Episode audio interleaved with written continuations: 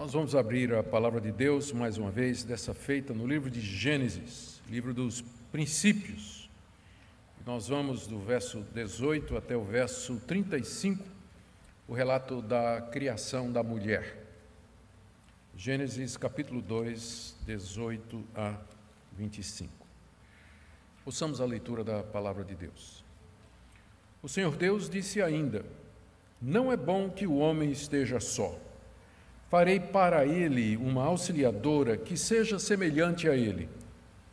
Havendo, pois, o Senhor Deus formado da terra todos os animais do campo e todas as aves dos céus, trouxe-os a Adão para ver que nome lhes daria. E o nome que ele desse a todos os seres vivos, esse seria o nome deles. O homem deu nome a todos os animais domésticos, às aves dos céus e a todos os animais selvagens. Mas para o homem não se achava uma auxiliadora que fosse semelhante a ele. Então o Senhor Deus fez cair um pesado sono sobre o homem e este adormeceu. Tirou-lhe uma das costelas e fechou o lugar com carne. E da costela que tinha tirado do homem, o Senhor Deus formou uma mulher e a levou até ele. E o homem disse: Esta afinal é osso dos meus ossos e carne da minha carne, será chamada varoa porque do varão foi tirada. Por isso o homem deixa pai e mãe, se une à sua mulher, tornando-se os dois uma só carne. Ora, um e outro, o homem e a sua mulher, estavam nus e não se envergonhavam. Queridos, o objetivo de Moisés aqui no capítulo 2 é preparar o cenário da história para aquele tremendo e horrível incidente que vai acontecer no capítulo 3, que é a queda do homem. Na mensagem anterior, nós vimos como Deus mostrou a sua bondade e o seu amor para com o homem, criando um ou plantando um jardim na região do Éden, que era um santuário paradisíaco, feito para a moradia do homem e também como local de encontro dele com Deus. Deus encheu aquele jardim de variadas árvores, árvores boas, lindas para comer, e regou esse jardim com rios e riachos correndo em abundância. A terra ali era rica em pedras preciosas, em ouro, resinas aromáticas, e Deus ainda colocou duas árvores especiais no centro do jardim pelas quais o relacionamento do homem seria definido para com Deus. Em tudo, Deus mostrou o seu cuidado, o seu amor e a sua compaixão para com a criatura que ele havia feito, a sua imagem e a sua semelhança, o homem que ele tinha formado do pó da terra. Mas a misericórdia de Deus não parou aí, a bondade de Deus não terminou com isso. Agora Moisés descreve o relato da criação da mulher a companheira do homem, também como expressão da bondade de Deus e do seu amor. E esse é o relato que nós temos diante de nós nessa noite, que tem quatro partes que eu queria ver com vocês. Na primeira, a decisão de Deus em criar uma auxiliadora, está aí no verso 18. Depois, Deus prepara o homem para receber a auxiliadora, do verso 19 a 20. Então Deus cria a mulher, do verso 21 até o verso 23, e Moisés faz dois comentários sobre o episódio, do verso 24 até o verso 25. Que Deus nos ajude e nos abençoe na exposição da Sua palavra, para que a gente possa perceber a riqueza do que está aqui. Em primeiro lugar, a decisão de Deus de criar uma auxiliadora para o homem está aí no verso 18. O Senhor Deus disse ainda ainda porque nos versos anteriores ele tinha dito ao homem: Não como, você pode comer de todas as árvores do jardim, mas dessa árvore do conhecimento do bem e do mal você pode, não pode comer. E Deus disse ainda, ou seja, sugere que foi na sequência. Na sequência, Deus fez essa declaração que está no verso 18, de que não é bom que o homem esteja só. Essa foi a declaração de Deus. Até aqui, tudo que Deus tinha feito recebeu o, o julgamento ou o veredito de muito bom, bom ou muito bom. Mas agora aparece a primeira coisa que não era boa, que era exatamente o fato de que o homem estava sozinho. E isso não era bom, primeiro, por conta da solidão. Mesmo que houvesse uma multidão nos, de anjos no céu, e manadas de animais na terra, não tinha ninguém semelhante ao homem que lhe fizesse companhia. Então, aquilo que era um paraíso poderia se tornar um deserto. Uma vez que ele estava só, isso não era bom. Não era bom porque sozinho não tinha como o homem dar continuidade à raça, como Deus tinha dito. Você se multiplica e você enche a terra. Deus fez o homem diferente dos anjos. Quando Deus criou os anjos, ele criou os anjos já com o número completo. Existem tantos anjos hoje como quando no dia em que Deus os criou, lá na eternidade, antes de ter feito o homem. Os anjos foram feitos antes. A gente sabe não pelo relato de Gênesis, mas sabe pelo restante da Escritura Sagrada. A diferença dos anjos e para os homens é que, enquanto que os anjos foram criados já uma raça completa, fechada, número já conhecido, Deus determinou que a raça humana se multiplicasse, se propagasse por geração natural. Então é por isso que não era bom para o homem. Deus poderia ter feito a raça humana já completinha, Poderia ter criado 6 bilhões de indivíduos. Em vez disso, ele resolveu que toda a humanidade procederia de um tronco comum, dos mesmos pais, dos mesmos pais. Por isso que não era bom que o homem estivesse só, porque ele precisava dar continuidade à sua raça. E então a decisão de Deus foi criar um outro ser humano, igual, mas diferente, que já é referido aqui no texto no feminino, não é bom que o homem esteja só, e ele diz em seguida: farei uma auxiliadora, já emprego feminino, ou seja, seria alguém, seria alguém humano, mas de sexo distinto. E ele se refere a esse ser que seria feito ou criado para o homem como sendo uma auxiliadora. Ah, que significa alguém que o ajudasse e que certamente era necessário, porque o homem recebeu a tarefa de cuidar do jardim e também a tarefa de guardar o jardim. E recentemente Deus tinha dito para ele: você não pode comer dessa árvore. Então, por isso que não era bom que o homem ficasse só. Ele precisava de uma ajudadora também para encorajá-lo a não desobedecer a Deus. Daí vocês percebem a grandeza do pecado do capítulo 3 porque o texto dá a impressão de que a mulher foi criada exatamente para ajudar o homem a obedecer aquilo que tinha sido dito nos versículos anteriores: você não vai comer da árvore do conhecimento do bem e do mal. Então eu vou fazer uma auxiliadora para o homem, alguém que o ajude, não só a cuidar do jardim, mas que ajude a me obedecer também, a ficar firme no propósito de não comer dessa árvore. E mais, aqui Deus acrescenta na sua avaliação, final do verso 18, uma auxiliadora que seja semelhante a ele. Semelhante a ele. Literalmente no hebraico, que esteja diante dele, ou seja, como se o homem estivesse olhando no espelho. Por isso que as versões antigas falam de alguém que seja idônea, alguém que esteja à altura do homem. Significa então alguém que ah, correspondesse a ele, que fosse a sua metade, que o completasse, e para que assim pudessem gerar descendentes que fossem iguais a ele. A eles. É? A única maneira de gerar descendentes iguais a eles é que esse ser que haveria de ser criado para completar o homem fosse da mesma essência, da mesma natureza. Alguém que estivesse como que diante dele.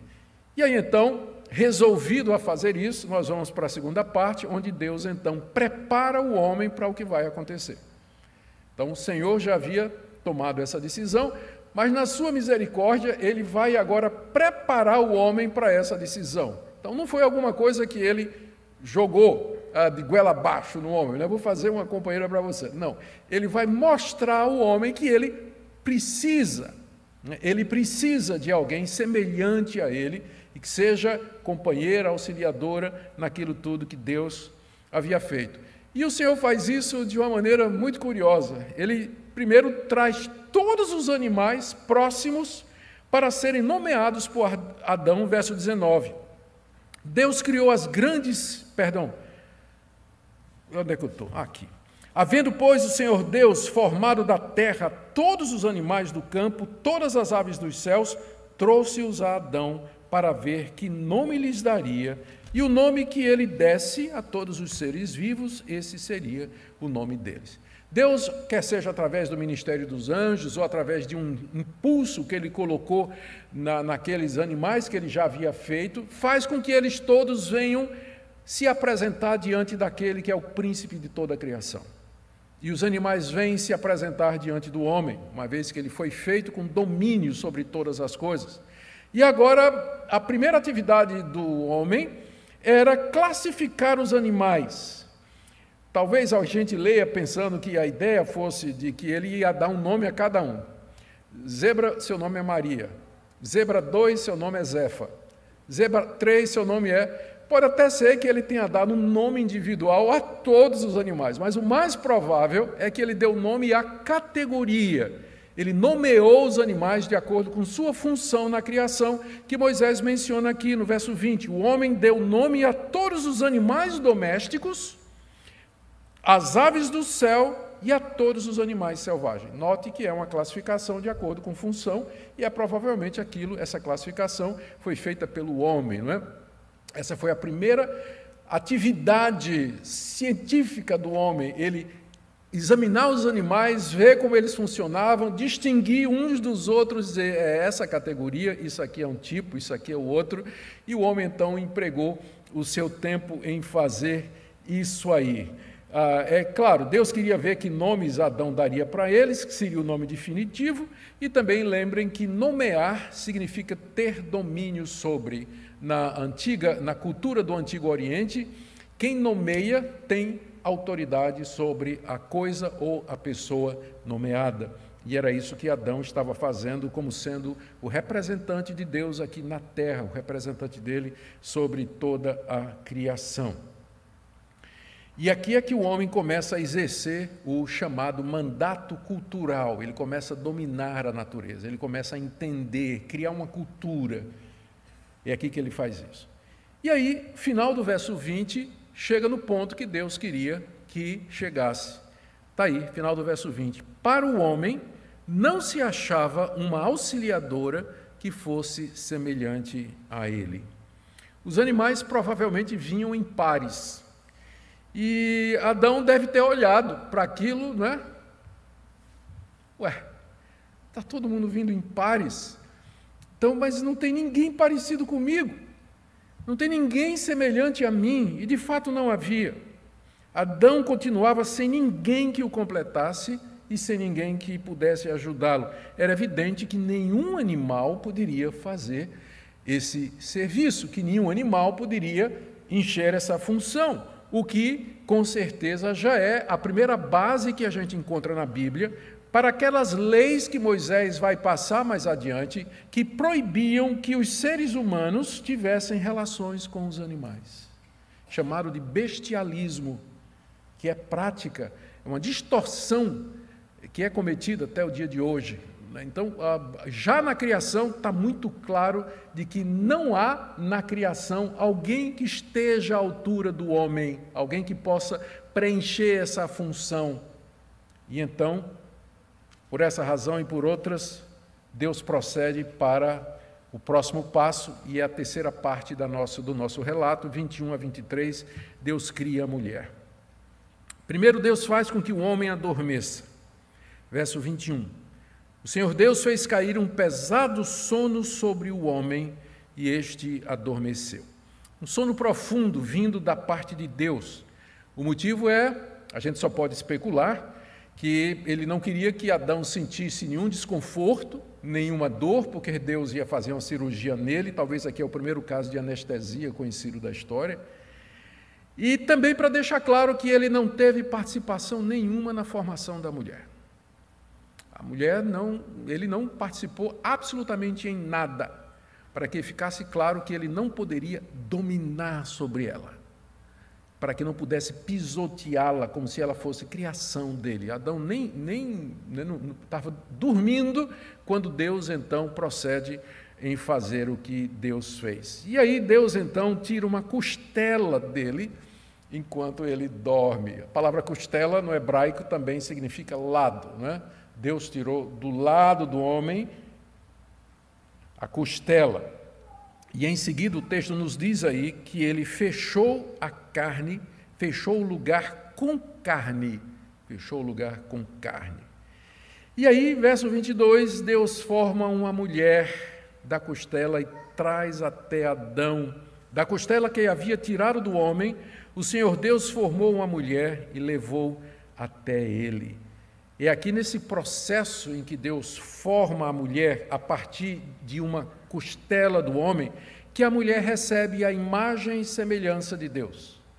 Ela recebe a imagem e semelhança de Deus aqui nesse processo. O homem recebe a imagem e semelhança de Deus quando Deus soprou na, na, na narina dele. Mas a mulher foi criada diferente.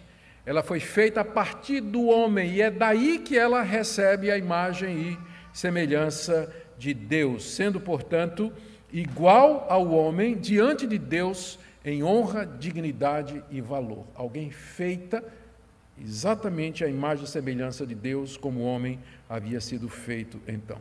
Tem tido muita muita, muita especulação não, mas a, essa ideia, essa, essa cena de Deus fazendo o homem dormir, chegando lá cirurgicamente, né, metendo os dois dedos assim, abrindo e né, né, puxando uma costela, depois fechando com carne, pegando aquela costela, ele transforma numa mulher. Isso tem evocado a, a curiosidade de muita gente e às vezes até algumas explicações muito interessantes, ou algumas conclusões muito, muito interessantes. Aqui eu queria ler uma delas, que é já bem conhecida de vocês, de um comentarista chamado Matthew Henry, que está aqui ecoando o grande Agostinho do século IV. A mulher não foi feita da cabeça do homem para dominá-lo, e nem dos seus pés para ser pisoteada por ele, mas do seu lado para ser igual a ele, debaixo do braço para ser protegida e perto de seu coração para ser amada. Talvez seja ler muito aqui na costela, não é? Talvez seja ler muito, mas não deixa de ser ah, algo poético né? e extremamente verdadeiro. A exclamação do homem, quando o homem acorda, a exclamação dele, é, a primeira reação do homem é na forma de um poema. No hebraico, não transparece no, tradução no grego, mas no hebraico é um poema. Ele começa dizendo, e mais uma vez a nossa tradução não ajuda, diz aí o verso 23: E o homem disse: Esta afinal. A tradução seria finalmente. Finalmente como está, por exemplo, na nova versão transformadora, ou então na nova tradução na linguagem de hoje, agora sim. Ou então na NVI, esta sim. Então, quando o homem acorda e diz: Sim, é isso, é exatamente isso que eu estava esperando. E aí ele faz um poema em hebraico. Essa é osso dos meus ossos carne da minha carne, será chamada varoa, porque do varão foi tirado. Não é interessante que uma das primeiras atividades culturais do homem, depois de um exercício de taxonomia, é poesia? Ele exclama, não é? ele diz, ele cria uma poesia. Deve, deve ter, a mulher deve ter sido tão bela, não é? tão maravilhosa, que ele né, prorrompeu em poesia. Poesia. Louvando a Deus por isso. Pensa nisso quando a sua mulher disser para você assim: Você não é romântico, né? Você, eu queria mais romance, então lembra de Adão. Né? A poesia que saiu da boca dele quando ele viu aquela que Deus havia preparado para ele. O entendimento, essa poesia reflete o entendimento do homem sobre a mulher. E aí aqui entra uma disputa dos estudiosos, né? Como é que Adão sabia que ela é osso dos ossos e carne da carne se ele estava dormindo? Então, a resposta de alguns estudiosos é que, de fato, durante aquele sono, Deus lhe deu uma visão ou um sonho em que ele percebeu isso. Ou, mais provável, é que Deus explicou para ele de onde ela tinha vindo, quando ele acordou, não é? Nós entendemos que a ideia do sono profundo é exatamente para que ele não visse, ele nem soubesse o mistério da criação, mas Deus então revelou para ele o que é que aconteceu. E a reação do homem é isso aí. E quando ele diz, essa é osso dos meus ossos e carne da minha carne, quer dizer, ela é da mesma substância, ela é feita do mesmo material, ela é similar, ela é semelhante a mim. E o nome dela seria Ixá, varoa, do nome Ish, que é homem. Então, é, ela vai ser chamada Ishá, porque ela foi tirada do Ish. Em português não tem como fazer esse jogo de palavras. Ela será chamada de Homea, porque foi tirada do homem. Não faz sentido, né? Então vamos deixar no hebraico mesmo. Ela será chamada Ishá, porque foi tirada do Ish. Então, Adão estava perfeitamente convencido de que a mulher, de fato, era igual a ele. Embora diferente, iguais, ambos eram humanos, mas um era macho e o outro era fêmea. Iguais, mas diferentes. Esse ponto é muito importante da gente preservar, como nós veremos mais adiante. Só lembrando aqui que a mulher recebeu uma glória especial. Ela foi a última a ser criada. E é claro, existem aquelas piadinhas né, que as mulheres gostam de fazer é, do homem. Né? O homem foi um projeto que não deu certo, aí Deus fez a mulher e aperfeiçoou. Né? Mas, sem dúvida, não, não podemos deixar de ver aqui esse fato de que a mulher foi criada mais distante da terra. O homem foi feito lá do pó da terra, mas a mulher já foi feita num nível superior. Não é? Deus a reveste aqui de uma glória especial. Não é à toa que Paulo, lá em 1 Coríntios, se refere à mulher como sendo a glória do homem. A glória do homem. E assim Deus demonstra seu mais completo e perfeito amor pelo ser que ele havia criado, pelo homem que ele fez a sua imagem e semelhança, lhe dando uma auxiliadora semelhante a ele osso dos seus ossos, carne da sua carne, uma Ixá tirada do Ish, iguais, mas diferentes para cumprir todos os propósitos de Deus. E agora nós terminamos a leitura do texto, terminamos o texto com dois comentários de Moisés a respeito do que tinha acontecido. Vocês se lembram que Moisés está escrevendo o livro de Gênesis durante os 40 anos no deserto, próximo à entrada na terra prometida, nas planícies de Moabe, do outro lado do rio Jordão, em frente da cidade de Jericó. Os israelitas preparando-se para entrar. E é como se no meio da narrativa, de repente, Moisés para e se vira para os israelitas e diz: É por isso, né, como eu tenho dito a vocês, é por isso que o homem deixa pai e mãe e se une à sua mulher, e serão os dois uma só carne. Aqui é um comentário de Moisés sobre isso, dirigido para a sua audiência, para os israelitas, dando a razão ou a base, a, a, ou a justificação para o casamento a partir da criação da mulher. São três pontos aqui, aqui que estão contidos na declaração de Moisés. Não é? O primeiro deles é que o, a criação da mulher implicou numa vai implicar ou casamento vai implicar em uma mudança de prioridade na vida do homem. O homem deixa seu pai e sua mãe e se une à sua mulher. Aqui há uma mudança de prioridade. Antes de casar, a prioridade do homem é seus pais. Ele mora no mesmo lugar, mora na mesma família, é a primeira lealdade, é a primeira devoção. Mas na hora que ele casa, a lealdade e a prioridade é para a sua esposa. Isso não quer dizer que o homem que casa ou a mulher que casa estão desobrigados de cuidar dos seus pais, especialmente se forem idosos e precisarem de atenção. É claro que não, mas a prioridade do homem é cuidar da sua nova família, ainda que ele tenha proximidade ou apego aos seus pais. A falta de observação disso tem trazido muita complicação. E algumas mulheres né, que têm filhas, elas não entendem isso direito. Daí surge o mito da sogra malvada, né?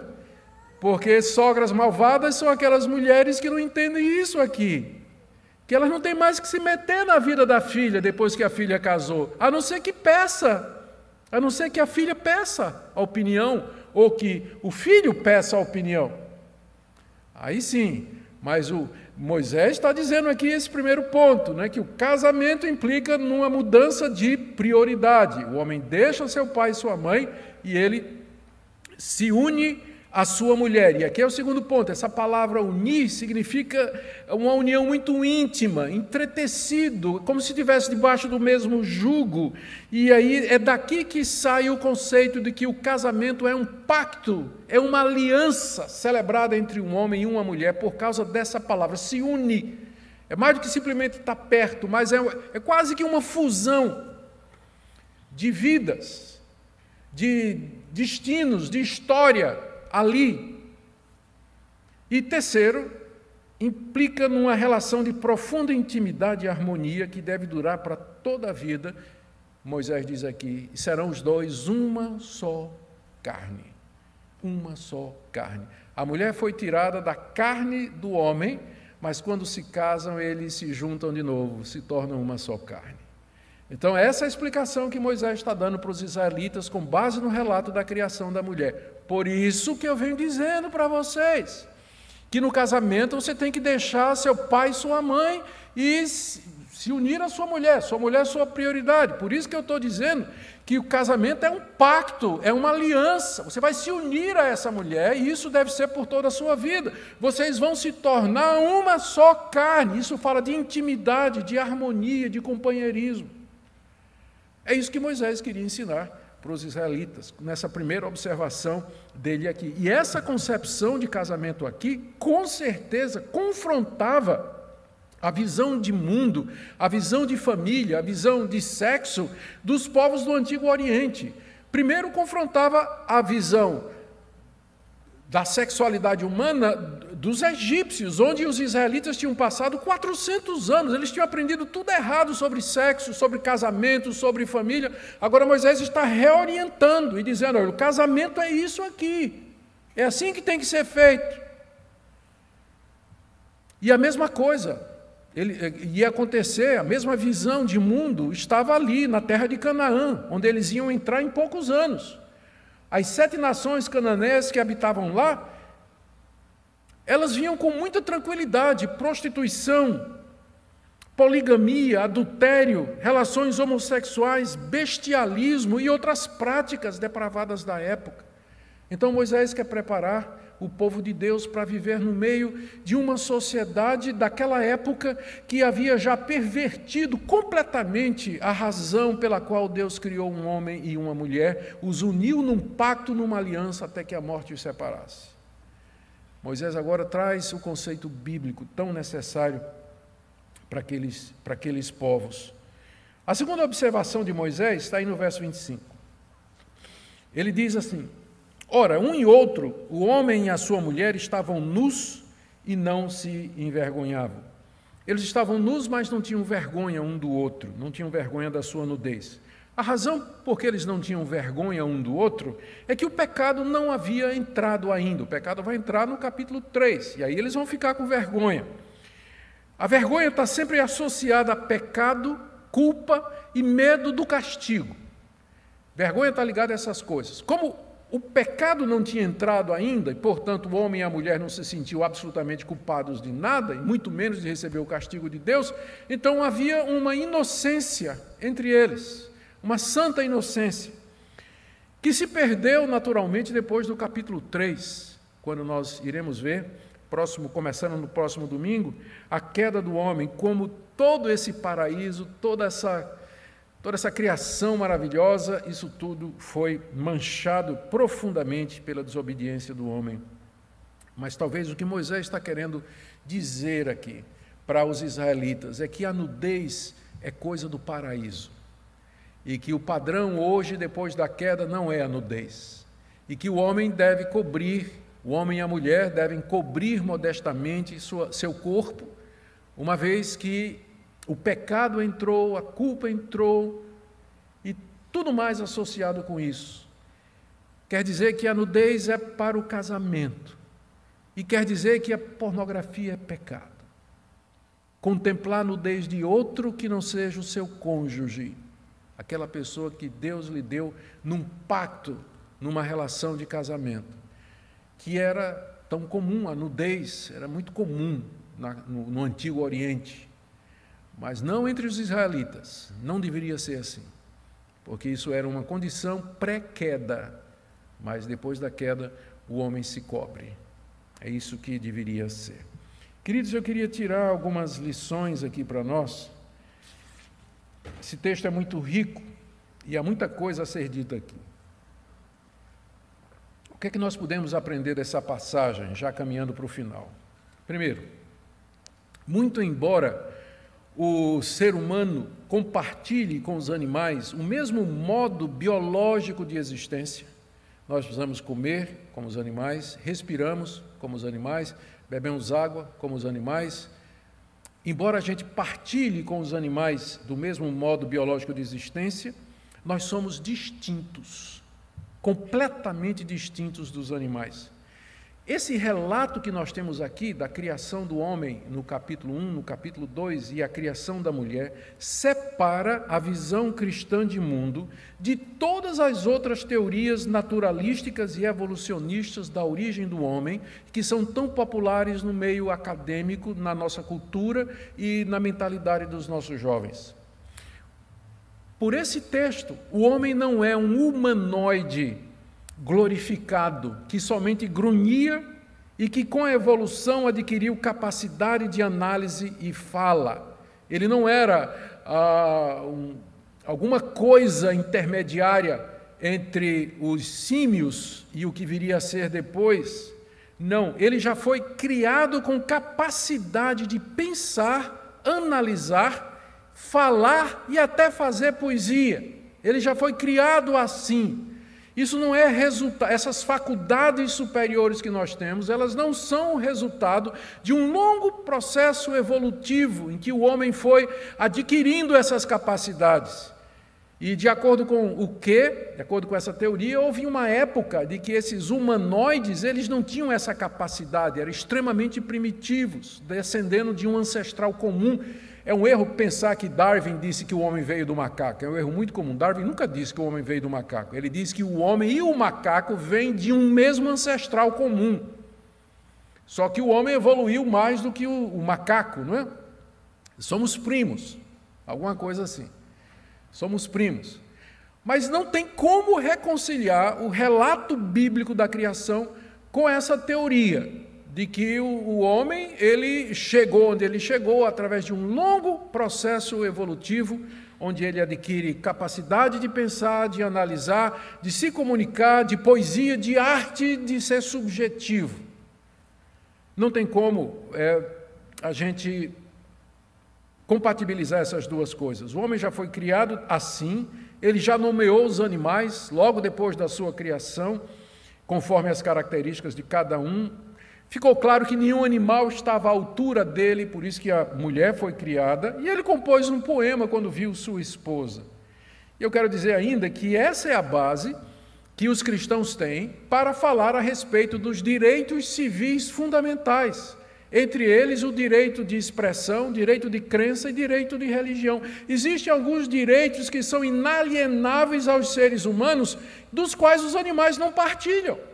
Mas se você tira essa distinção entre o ser humano e os animais, que direito então nós temos de falar de liberdades civis fundamentais? Os animais têm os mesmos direitos de nós, ou enfim.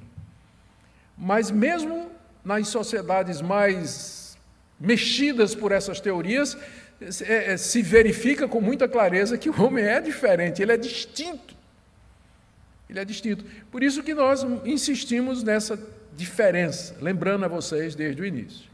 Deus é um Deus de distinção. Quando Ele criou os animais, Ele criou o homem separado, distinto dos animais. E quando Ele cria a mulher, ela é igual, porém distinta também. É bom lembrar disso aí. Segunda lição que nós podemos tirar dessa passagem é que o casamento não é uma conveniência social, não é apenas um, não é uma questão cultural, como alguns dizem, mas é uma instituição divina baseada na criação do homem e da mulher. O casamento foi instituído por Deus, portanto, já na criação, mesmo antes da religião. Religião vem depois, a religião só existe depois da queda. Até aqui não tinha religião, entendida como religação com Deus, porque Adão não estava separado de Deus. Só depois da queda é que Adão precisa voltar para Deus e aí entra a religião. Mas o casamento é mais antigo do que a religião. é mais antigo do que a religião. Por isso que a gente sempre disse: não acabe o seu casamento por conta de religião. Ah, pastor, mas eu casei com um descrente, não devia. Mas acabou casando, mas eu não aguento mais, eu vou me separar dele porque eu sou crente ele não é. Não é razão. A instituição do casamento antecede religião. E, portanto, você não pode acabar o casamento em nome da religião. Não pode. Existem outros motivos que a Bíblia, infelizmente, não é? por conta da dureza do coração, a Bíblia vai falar mais adiante. Mas, com certeza, não, não pode ser usado essa, essa motivação. Deus instituiu o casamento para ser entre o homem e uma mulher, isso está muito claro aqui no texto, né? portanto, o casamento é monogâmico e heterossexual, e consiste na formação disso que a gente chama de uma biunidade, que não pode ser separada a não ser pela morte. E o Senhor Jesus apelou para essa passagem literalmente quando ele se opôs ao divórcio por qualquer motivo. Em Mateus 19, 4 a 5, Jesus disse assim: O Criador, desde o princípio, os fez homem e mulher. E disse: Por isso o homem deixará o seu pai e sua mãe e se unirá à sua mulher, tornando-se os dois uma só carne. O nosso Senhor Jesus Cristo citou essa passagem aqui que eu acabei de expor para vocês. E ele citou como base para dizer que não se pode acabar o casamento por qualquer motivo. Por quê? Porque Deus nos fez e ele nos juntou e, que, e disse que nós seríamos uma só carne no casamento. E o próprio apóstolo Paulo, ele usa essa passagem para combater a prostituição. Olha o que ele diz em 1 Coríntios capítulo 6, verso 16. O homem que se une à prostituta forma um só corpo com ela, porque está escrito: os dois se tornarão uma só carne. Estão vendo as implicações dessa passagem? Estão vendo porque é, que é importante a gente ler esse relato como sendo histórico? Porque todo o resto da Bíblia depende disso aqui. Tudo mais da Bíblia é um desenvolvimento de Gênesis, dos 11 primeiros capítulos de Gênesis. Tudo mais. Se você tirar isso aqui da Bíblia, o resto dela não faz sentido. Você entende então por que, é que a gente bate contra a prostituição, contra a imoralidade? Por quê? Porque quando você se junta a uma outra pessoa, você se torna uma carne com ela. E eu levaria, se, eu, se Cristo habita em mim, eu vou levar Cristo para uma relação dessa? É o argumento de Paulo em 1 Coríntios capítulo 6. Ele usa essa passagem, cita literalmente. Deixe-me ir para uma terceira lição que a gente tira aqui. O casamento, então, é o padrão de Deus para a humanidade, é o modo padrão de vida. O normal é que todos nós achemos o nosso par, achemos a nossa costela, por assim dizer, e nos casemos. Com seis propósitos que a gente pode perceber no texto e no restante da Bíblia: para o auxílio mútuo do homem e da mulher, está aqui no texto, para o deleite e alegria sexual, tanto do homem como da mulher, também pode ser derivado do texto, para propagação da raça humana de maneira legítima, é evidente que está no texto também, para continuidade da igreja por meio de uma santa semente, isso é a implicação que vem depois, para impedir a pureza, impureza sexual, já se pode derivar aqui, quando a gente percebe que Moisés está pegando esse texto e dizendo para os israelitas: olha, é assim, então, já queria combater a impureza sexual desde cedo e também como uma analogia entre Cristo e sua igreja. Séculos depois, o apóstolo Paulo vai citar essa passagem em Efésios capítulo 5, verso 31, dizendo assim: O marido deve amar sua esposa como ama o próprio corpo. Por que, que eu tenho que amar a mulher como ama o próprio corpo? Porque ela foi feita do, da sua costela. Ela foi feita do seu corpo, por isso você tem que amá-la como quem ama o seu próprio corpo. Como Paulo diz aqui: quem ama a esposa ama a si mesmo. Claro, porque ela foi feita da sua costela. Ninguém jamais odiou o seu próprio corpo, diz o apóstolo Paulo. Ao contrário, o alimenta e cuida dele, como também Cristo faz com a igreja, porque somos membros do seu corpo. Eis porque está escrito que o homem deixará seu pai e sua mãe e se unirá à sua mulher, tornando-se os dois uma só carne. Grande é esse mistério, diz o apóstolo Paulo mas eu me refiro a Cristo e sua igreja. Percebe? Paulo usa, ele lê esse texto aqui, historicamente, literalmente diz que isso aqui é uma analogia da relação entre Cristo e sua igreja. Da mesma forma que nós amamos a esposa porque ela é o meu corpo, Também Cristo ama a sua igreja porque ela é o seu corpo. E esse é um grande mistério. Esse é um grande mistério. É por esses motivos que nós temos que honrar e proteger o casamento. Ele não é uma instituição humana, ele não é uma conveniência ou uma convenção cultural, mas é alguma coisa que procede da vontade do próprio Deus. E aqui eu preciso fazer uma ressalva para não deixar alguns irmãos tristes. É preciso esclarecer que a Bíblia também vê, muito embora o padrão bíblico é o casamento, a própria Bíblia vê o celibato como uma maneira de viver que igualmente glorifica a Deus. Particularmente o apóstolo Paulo, em 1 Coríntios capítulo 7, ele vai falar de que algumas pessoas, elas não receberam nem a oportunidade, nem a vocação de casar, mas a vocação de ficar solteira. Então, você não, se você não conseguiu casar, ou não tem vontade de casar, ou não se acha apto para o casamento, não é pecado ficar só. Você não é, ficar sem casar. Isso não quer dizer que você vai estar numa situação inferior. Há exceções. Há exceções, como o próprio apóstolo Paulo nos mostra. O próprio Senhor Jesus, ele nunca casou.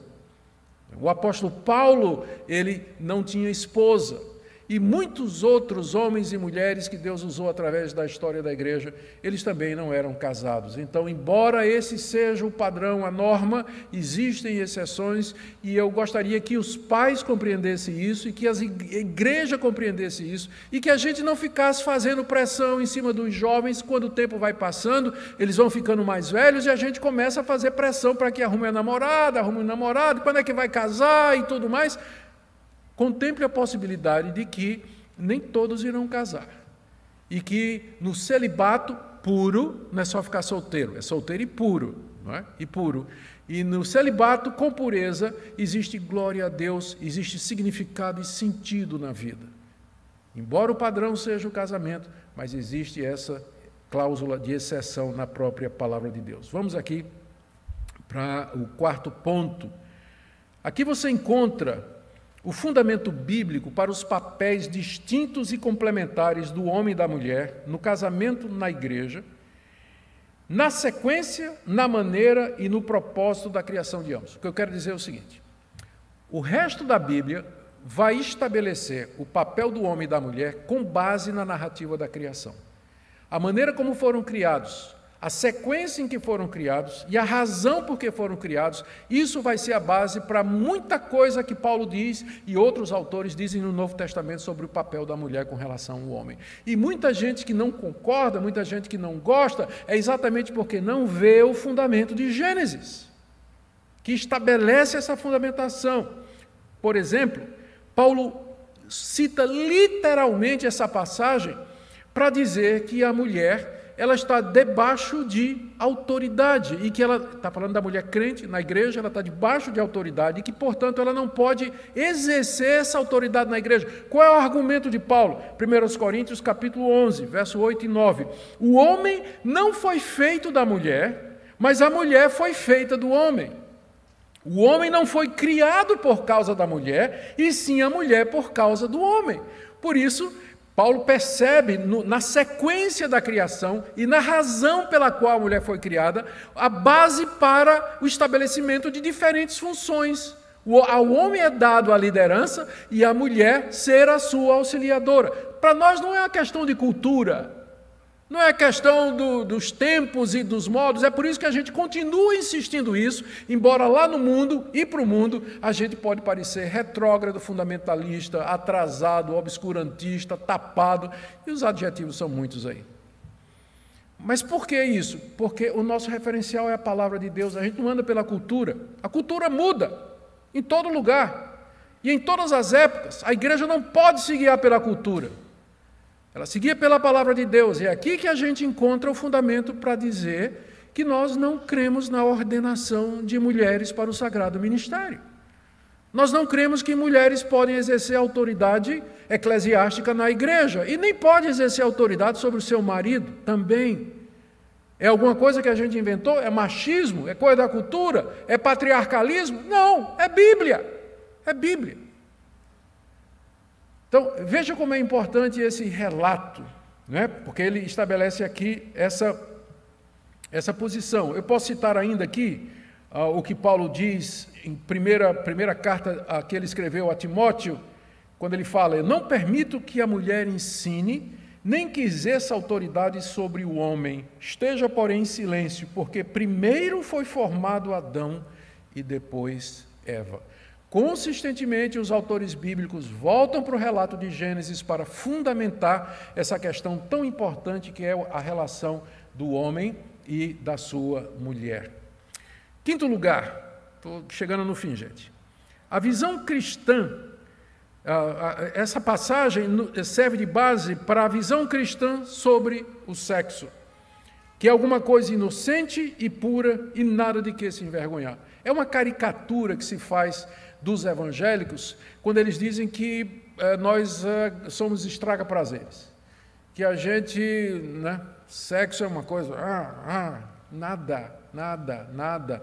olha aqui, ó, no livro de Gênesis foi Deus que fez, se fez é bom, se fez é maravilhoso e é uma dádiva de Deus para o homem. Essa é a visão bíblica correta. Lembrando que por que Deus criou e os limites que ele fez.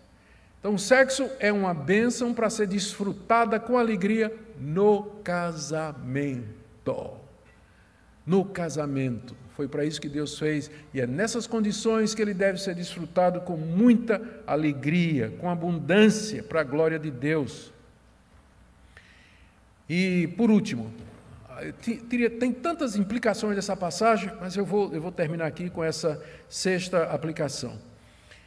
E sobre um assunto que eu creio que é muito importante, eu estou feliz aqui que eu posso ver adolescentes aqui que com certeza já começaram a ser bombardeados por isso. A identidade sexual, quem eu sou? Eu sou homem, sou mulher, eu sou o quê? A identidade sexual ela é definida biologicamente e não subjetivamente, como quer a teoria da identidade de gênero ou a ideologia de gênero, como também é chamada. Deus criou o homem e a mulher iguais, mas sexualmente diferentes. E essa diferença consiste nas suas funções biológicas distintas que permitem que, quando ajuntados, gerem outros seres humanos. A distinção está exatamente aqui. A biologia é que vai orientar a sua autoconsciência de sexualidade. O autoentendimento sexual, ele está inseparavelmente ligado ao que nós somos biologicamente, macho e fêmea, homem e mulher. Concepções como eu sou uma mulher presa num corpo de homem, isso é uma distorção, uma violação uma rejeição do relato bíblico e adoção de uma visão evolucionista e naturalista sobre os seres humanos.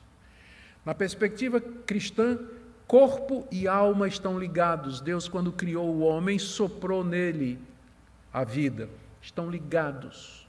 E, portanto, aquilo que o meu corpo é, é aquilo que meu espírito é. Se você separa o corpo do espírito, então você pode dizer o que vai eu é o espírito que vai definir o que eu sou. Eu quero ser mulher, quero ser homem, não importa o que o meu corpo seja.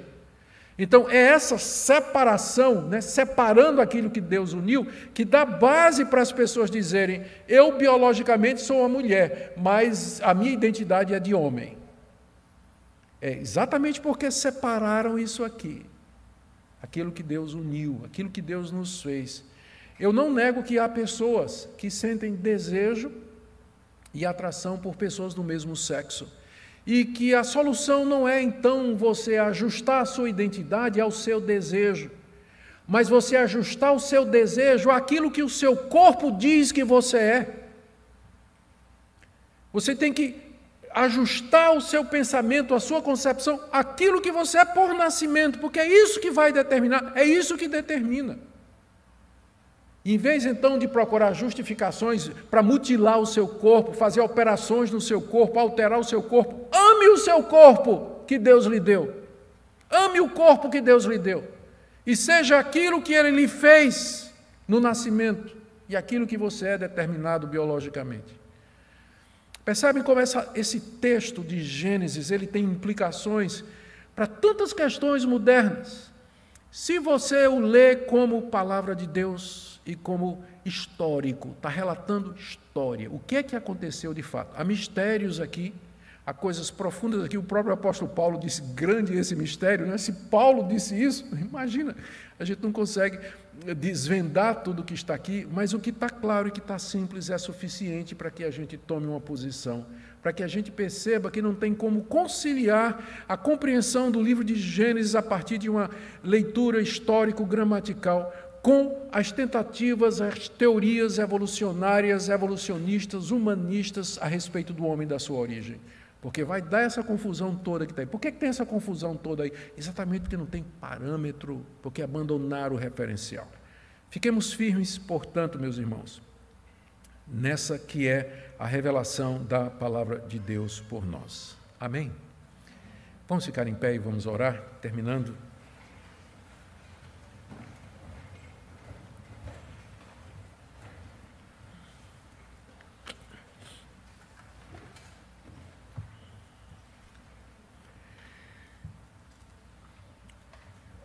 Pai querido, em que nós nos tornamos?